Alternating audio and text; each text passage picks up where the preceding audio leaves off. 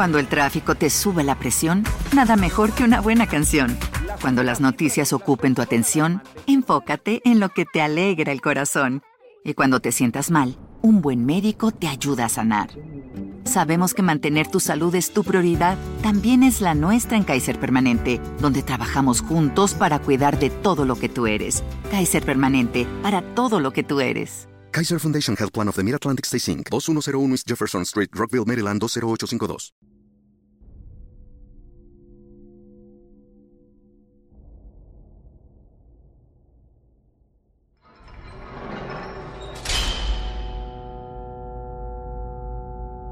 Una serie de cadáveres encontrados a lo largo del camino despertó la atención de las autoridades. Todos presentaban señas de que habían sufrido, todas eran vendedoras de caricias y todos perpetrados por la misma persona. Hoy conocerás la historia de Steven Bryan Pennell, mejor conocido como el asesino de la Ruta 40, un hombre de apariencia común, casado y con dos hijos, que hizo sufrir y arrebató la vida a cinco jóvenes en Delaware sin razón aparente llegando a ser conocido como el único matón en serie confirmado de la localidad, además de ser el primer acusado que al representarse a sí mismo en la corte exigió su propia pena de muerte.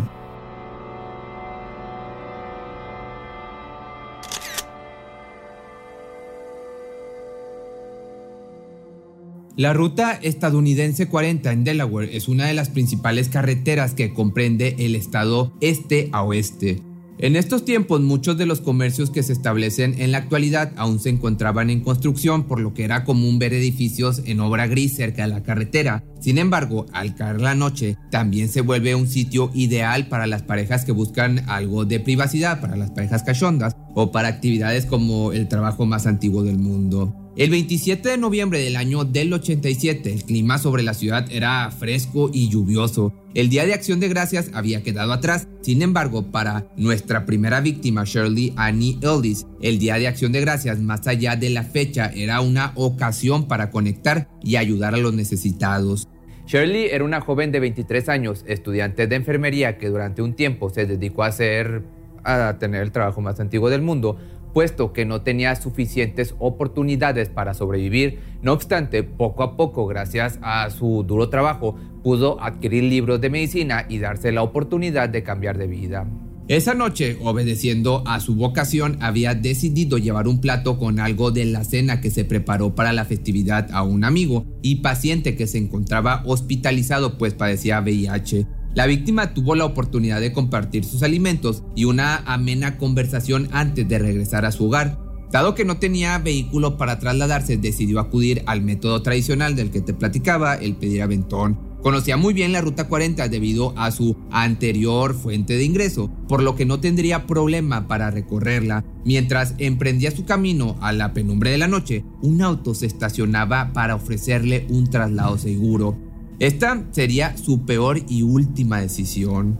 Un par de horas después, una pareja de enamorados buscaba un sitio privado pues, para practicar la LP, alejados del ir y venir, porque ellos se querían ir y venir, de las luces de los otros automovilistas, por lo que decidieron conducir a un sitio en construcción apartado de la ruta. Debido al clima, la visibilidad no era muy buena, por lo que desde el coche pudieron divisar lo que creía que eran pues lo que ellos pensaron era un maniquí. Sin embargo, no contaban con el horror que estaban a punto de experimentar. Era el cuerpo de Ellis semidesnudo, con las piernas separadas, la boca tapada con cinta y signos de que le habían, pues, le habían arrancado partes de su cuerpo. Al llegar, los detectives retiraron el cuerpo para realizar la autopsia. El procedimiento reveló que había sido atada de las muñecas y los tobillos con cinta adhesiva. El cadáver mostraba señales de que le habían cortado la respiración con una cuerda. Uno de sus parte de pezones había sido arrancado a la vez que su cráneo fue golpeado en numerosas ocasiones con un martillo hasta provocarle que perdiera la vida. Sin embargo, no presentaba signos de agresión de que había sido abusada. Dada estas condiciones, se le pudo identificar por sus tatuajes no había ninguna razón para que mataran a Shirley Ellis, ningún novio enojado ni nada que conectara a un asesino con ella. Esto lo dijo el fiscal estatal en este caso. Dado que no encontraron ningún indicio que pudiera llevar al perpetrador, la policía no tuvo más remedio que dar una pausa al caso hasta siete meses después. La mañana del 28 de junio del año del 88, unos trabajadores encontraron un cuerpo en un camino de tierra a las 6.25 de la mañana cerca de su lugar de trabajo. Catherine Di Mauro, una mujer de 31 años, divorciada y con distintos arrestos por ejercer el trabajo más antiguo del mundo, había sido vista la noche anterior en la zona, aunque se desconoce si en el momento se encontraba ejerciendo su trabajo de, pues sí, de brindar caricias. El cuerpo presentaba grandes similitudes con el de Ellis. Había sido atada de muñecas y tobillos, además de la cinta adhesiva negra cubriendo su boca. La única diferencia es que la segunda víctima se encontraba totalmente sin ropa. Una vez más, no había señales de actividad sexual, pero había sido, pues la habían hecho sufrir con herramienta de construcción. La autopsia indicó que fue que le cortaron la respiración y que fue golpeada en repetidas ocasiones con un martillo. Todo era consistente en el caso de Ellis. Sentimos que la misma persona era responsable de ambos asesinatos. Esto lo señaló James, jefe de policía de Newcastle, Pese a todas las similitudes, la mayor diferencia es que en esa ocasión el perpetrador había olvidado remover los rastros de alfombra del cadáver, que se encontraba lleno de fibras de color azul. Este fue un detalle crucial para su captura. Unas semanas después se crearía una fuerza especial con oficiales de la Policía Estatal de Delaware y el Departamento de Policía del Condado de Newcastle, con el objetivo de encontrar al asesino lo antes posible. Teníamos acceso a un avión, helicópteros y vehículos de alquiler. Teníamos un presupuesto ilimitado, recuerda Hendrick, jefe de la policía de Newcastle. Las fuerzas especiales se reunieron con agentes de la Oficina de Ciencias del Comportamiento del FBI, quienes llegaron a la conclusión que se encontraban lidiando con el primer matón en serie en el estado. Además de esto, establecieron la Ruta 40 como el único vínculo entre las dos víctimas. Poco después la unidad tuvo la idea de disfrazar a sus oficiales femeninas como chicas de la noche para que interactuaran y coquetearan con los automovilistas que se acercaban a su zona de trabajo. Por obvias razones, no entrarían en ningún vehículo. Mientras tanto, el personal masculino investigaba las fibras encontradas en el cadáver de Di Mauro. Solo dos meses después, otra mujer de la noche desapareció. Esta vez era Margaret Lynn Finner. Había sido vista trabajando en la intersección de la Ruta 40 con la Ruta 13. Algunos testigos reportan haber abordado una van azul marca Ford con faros redondos, conducida por un hombre blanco de alrededor de unos 30 años. El 14 de septiembre del año del 88, la oficial de la policía de Newcastle, Renee Tashner, se encontraba trabajando en el caso encubierta como una chica que vendía caricias. Había sido abordada por una amplia cantidad de hombres potencialmente sospechosos.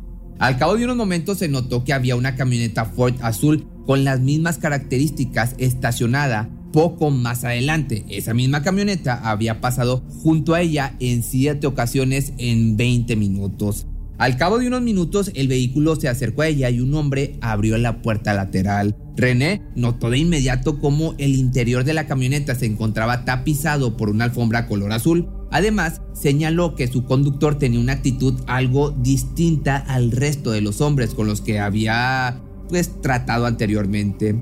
Inteligentemente el oficial durante sus coqueteos decidió simular que estaba jugando con la alfombra para obtener un par de muestras, al momento en que el conductor le indicó que se subiera al vehículo, René argumentó que se encontraba muy cansada por haber salido de fiesta. Esta última acción despertó sospechas en el conductor que mejor prefirió alejarse. Sin embargo, mientras que la oficial arriesgaba su vida, Hendrick procesó las placas del vehículo. Estaba registrada a nombre de Steven Bryan Pennell, un electricista sin antecedentes criminales. Con tres cadáveres encima, la unidad especial se veía forzada a acelerar su investigación, pero también el asesino aceleró su paso. Las muestras de alfombra ya se encontraban siendo examinadas por el forense cuando una posible tercer víctima había desaparecido el 16 de septiembre del mismo año. Michelle Gordon, una joven de 22 años residente de la zona, que además ejercía como vendedora de caricias y placeres, fue vista por última vez abordando una van Ford color azul, de acuerdo a una testigo que argumentaba haber presenciado el secuestro. Tres días más tarde, Kaylee Mayor, otra residente de la zona, desapareció sin dejar rastro. La última persona en verla con vida fue un oficial de policía que se encontraba libre de sus deberes en ese momento. Sin embargo, se percató que la joven de 26 años se encontraba solicitando un aventón en la Ruta 40. La misma van color azul se haría presente en esta escena, por lo que el elemento anotaría las placas del vehículo, coincidentemente pertenecían a Pennell. El 20 de septiembre el cuerpo de Michelle Gordon apareció varado en el canal de Chesapeake y Delaware. El reporte de la autopsia indicaba que la víctima padecía adicción a este polvo blanco, ya sabes cuál es, y además de ser la única que murió durante la tortura. Tantas similitudes entre las víctimas y la constante presencia del mismo vehículo llevaron al fiscal general a autorizar una orden de cateo al vehículo de Pennell. El sospechoso fue detenido por una multa de tránsito, un método poco usual para una detención pero legal de todos modos. Este fue el momento clave en que la policía aprovechó para registrar la camioneta, dentro de la cual se encontraban más evidencias incriminatorias. La fibra de la alfombra con la que estaba tapizada el interior coincidían con las encontradas en los cuerpos de Ellis y Di Mauro. Además de esto, encontraron cabellos, manchas de sangre y una caja con alicates, esposas, un látigo, cuchillos, agujas, cuerdas para atar y un rollo de cinta aislante de la misma marca que había sido utilizada en los homicidios anteriores. El 28 de septiembre del año del 88 se giró la instrucción para detener a Pennell, quien fue acusado de inmediato por los homicidios de las tres víctimas encontradas hasta ese momento. Durante su interrogatorio, el acusado negó obviamente, como siempre pasa en este tipo de casos, su culpabilidad en los homicidios. Se presentó como un padre estadounidense normal, un hombre casado sin antecedentes penales, fue lo que dijo y recuerda Hendrick. La defensa intentó desestimar las fibras encontradas en el vehículo, sin embargo el juez concluyó que la alfombra se encontraba a la vista cuando el acusado abrió la puerta para atraer a la oficial a la camioneta y éstas se encontraban completamente a la vista. Pennell no había sido acusado de los asesinatos de Fino y Mayer debido a que no se encontraba evidencia suficiente para vincularlo a este proceso dado que no se había podido determinar la causa de muerte además de que el cuerpo de Mayor jamás fue encontrado. Sin embargo, la fiscal estatal Kaylin Jennings presentó evidencias adicionales a las fibras azules. No olvidemos que a finales de los años 80 no era común que el ADN tomara parte importante en un caso, por lo que esta sería la primera ocasión en que se utilizara la información genética de una persona para un juicio penal. Pese a encontrar con la evidencia de las fibras y el ADN, lo que verdaderamente convenció al jurado durante el juicio fue la misma actitud del acusado, quien durante su comparecencia justificó el cabello y la sangre con el siguiente argumento. Recogí a Di Mauro en la ruta 40, le pagué 25 dólares por sexo oral, después la dejé sobre la autopista. Cuando terminamos incluso me devolvió 10 dólares. Que por su parte, el abogado de Penel dijo lo siguiente, donde lo mataron fue en su comportamiento. Tenía esos ojos fríos y oscuros que no se movían mucho, que a su vez el fiscal estatal estuvo de acuerdo y dijo lo siguiente. La forma en que describió a Di Mauro fue tan fría, Pese a no convencer al jurado y tener las evidencias en su contra, la Corte tardó en dictar un veredicto para el acusado. Finalmente, el 23 de noviembre del año del 89 se llegó a una conclusión. Pennell era declarado culpable de los homicidios de Oldis y Di Mauro. Sin embargo, aún se tenían dudas respecto al cuerpo de Gordon, por lo que no podían determinar si era posible pedir la pena de muerte. En 1990, tras ser sentenciado a dos cadenas perpetuas, el acusado optaría por ejercer su derecho a representarse a sí mismo frente a la corte. Sin embargo, basándose en nuevas evidencias, sería acusado por los homicidios de Gordon y Finner. Ante estas nuevas acusaciones, Pennell no emitió declaración alguna, negándose a declararse culpable y refiriéndose al homicidio en tercera persona. Asimismo, solicitó al jurado y a la fiscalía su propia pena de muerte. Pido que la sentencia sea la muerte como dicen las leyes del Estado y las leyes de Dios. Eso es todo lo que tengo que decir. Obviamente, esto lo dijo el criminal. Steven fue finalmente sentenciado a la pena de muerte en el año del 91, tras haber enfrentado un largo proceso de juicio. Poco antes de la ejecución, el sentenciado llamó a su anterior abogado tras un año de haber pedido contacto con la intención de dar una entrevista a los medios de comunicación. Sin embargo, le pidió que permaneciera a su lado durante las entrevistas para evitar decir algo estúpido. No obstante, este criminal no aprovechó la oportunidad ante los medios para confesar sus crímenes, Tampoco confesó el paradero del cuerpo de Mayer y la entrevista no reveló nada más que lo que Pennell había planeado para su última comida. Así, el 14 de marzo del año del 92 fue ejecutado de acuerdo con su solicitud ante la corte. No dio últimas palabras ni explicación sobre el motivo de sus crímenes. Este fue uno de los grandes misterios que el criminal se llevó consigo a la tumba, aunque los oficiales aseguran que el solicitar la pena de muerte fue su forma de, digamos, de admitirlo. Lo cierto es que no hubo una declaración oficial que permitiera a las familias darle cierre en su vida personal. Normalmente los sociópatas tienen la tendencia a confesar sus crímenes para ganar notoriedad o explicar el motivo de sus acciones. Sin embargo, este no fue el caso. Al día de hoy los oficiales admiten que eso será algo que los va a perseguir por el resto de sus vidas. Si te gustó este video no olvides seguirme en mis redes sociales y recuerda que me puedes escuchar en Spotify, me puedes ver en Facebook y también tengo mi canal secundario que es Pepe Misterio Church.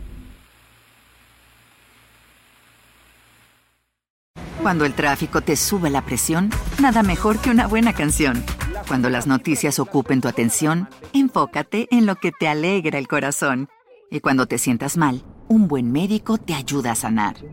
Sabemos que mantener tu salud es tu prioridad, también es la nuestra en Kaiser Permanente, donde trabajamos juntos para cuidar de todo lo que tú eres. Kaiser Permanente, para todo lo que tú eres. Kaiser Foundation Health Plan of the Mid-Atlantic Stay Inc., 2101 East Jefferson Street, Rockville, Maryland 20852. ¿No se merece tu familia lo mejor? Entonces, ¿por qué no los mejores huevos? Ahora, Egglands Best están disponibles en deliciosas opciones. Huevos clásicos, de gallina libre de jaula y orgánicos de Egglands, que ofrecen un sabor más delicioso y fresco de granja que le encantará a tu familia. En comparación con los huevos ordinarios, Egglands Best contiene la mejor nutrición como 6 veces más vitamina D, 10 veces más vitamina E y el doble de omega 3 y B12. Solo Egglands Best. Mejor sabor, mejor nutrición, mejores huevos. Visita egglandsbest.com para más información.